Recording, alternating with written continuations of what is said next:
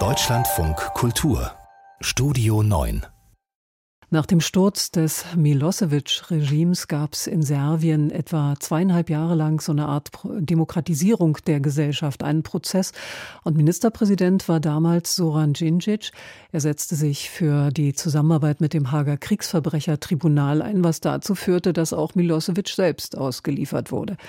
Am 12. März 2003, Sonntag vor 20 Jahren also, wurde Djindjic in Belgrad auf offener Straße getötet. Der Mord wurde als Versuch gewertet, diese Prozesse zu stoppen. Und seitdem wird oft gefragt, wo Serbien heute stehen würde, wenn es diesen Mord nicht gegeben hätte. Oliver Schosch berichtet. Die Bilder aus Belgrad gingen damals um die Welt. Im Hof neben dem serbischen Regierungsgebäude springen hektisch Bodyguards in ein Auto. Darin der blutende serbische Ministerpräsident Soran Djindjic. Ein Scharfschütze hat ihn getroffen in Bauch und Rücken. Der Schütze war in einem leerstehenden Haus gegenüber. Das Auto rast davon, doch Djindjic stirbt auf dem Weg ins Krankenhaus. Heute, 20 Jahre später, erinnert ein Gemälde an Djindjic an einer Wand neben der Philosophischen Fakultät in der Belgrader Innenstadt. Es zeigt sein Gesicht in schwarz-weiß auf hellblauem Hintergrund. An seiner linken Wange ist ein großer roter Fleck, Spuren einer Farbbeuttelattacke, daneben Spuren von Eierwürfen. Die Wandmalerei wurde mehrmals verunstaltet, sagt der Mitinitiator der Zeichnung, der Lokalpolitiker Wladimir Pajic von der Bewegung Freier Bürger. Dieses Soran Djindjic Wandgemälde ist das dritte, das wir gemacht haben. Die alten Bilder waren hier auf dem unteren Teil der Wand. Sie wurden alle zerstört. Deswegen haben wir das dritte Bild ein Stück weit hochgesetzt. Aber wie Sie sehen können, es hat nur zwei Tage gedauert, dann wurde auch dieses Wandbild beschädigt. Neben dem Wandbild steht der Spruch Gledajte u budućnost, schaut in die Zukunft. Das ist das Symbol seiner Politik. Sie war zukunftsorientiert, pragmatisch und voller neuer Energie. Djindjic hat das alte, verknöcherte Verbrecherregime von Milosevic abgelöst und war das Symbol des Wandels. Er war der erste demokratisch gewählte Ministerpräsident. Am Ende ist er wegen seiner Ideen und Reformen vor dem Regierungsgebäude umgekommen. Zwei Männer wurden für diese Tat zu jeweils 40 Jahren Haft verurteilt. Zvezdan Jovanovic, Kampfname Zmija, die Schlange.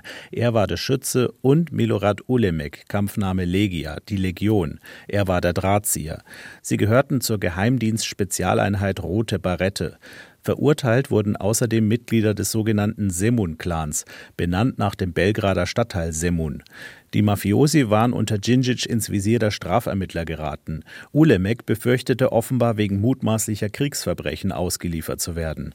Knapp zwei Jahre zuvor hatte Djindjic Milosevic an das UN-Kriegsverbrechertribunal in Den Haag ausgeliefert. Diesen Schritt erklärte Djindjic, der hervorragend Deutsch sprach, in seinem letzten ARD-Interview einen Monat vor seinem Tod. Das war eine notwendige Entscheidung als ein Ticket, um weiterzufahren auf diesem Weg der Modernisierung und Demokratisierung der Gesellschaft. Und das bereue ich nicht. Der Weg der Demokratisierung Serbiens wurde nach Djindjics Tod gestoppt sagt Sonja Biserko, die Präsidentin des serbischen Helsinki-Komitees für Menschenrechte. Serbien hat nach 2003 sein wahres Gesicht gezeigt. Die politische Elite, die auf Djindjic folgte, war auf Milosevic-Linie. Vor allem Präsident Tadic und Ministerpräsident Kostunica. Tadic hat die Demokratische Partei von Djindjics Leuten gesäubert. Und 2012 mit dem Aufstieg des heutigen Präsidenten Vucic wurde Serbien dann vollends zerstört. Jetzt haben wir wieder das vorherrschende nationalistische Narrativ, dass die Serben immer die größten Opfer sind und wir haben eine staatliche Vereinnahmung des Parlaments, der Justiz, der Institutionen und Medien. Was mit Djindjic aus Serbien geworden wäre, wie lange er sich an der Macht hätte halten können, ist reine Spekulation. Mit seiner Ermordung vor 20 Jahren starb zumindest die Hoffnung, Hoffnung auf eine schnelle Modernisierung und Demokratisierung Serbiens. Und dieser Tag jährt sich am Sonntag. Ein Bericht war das von Oliver Schosch.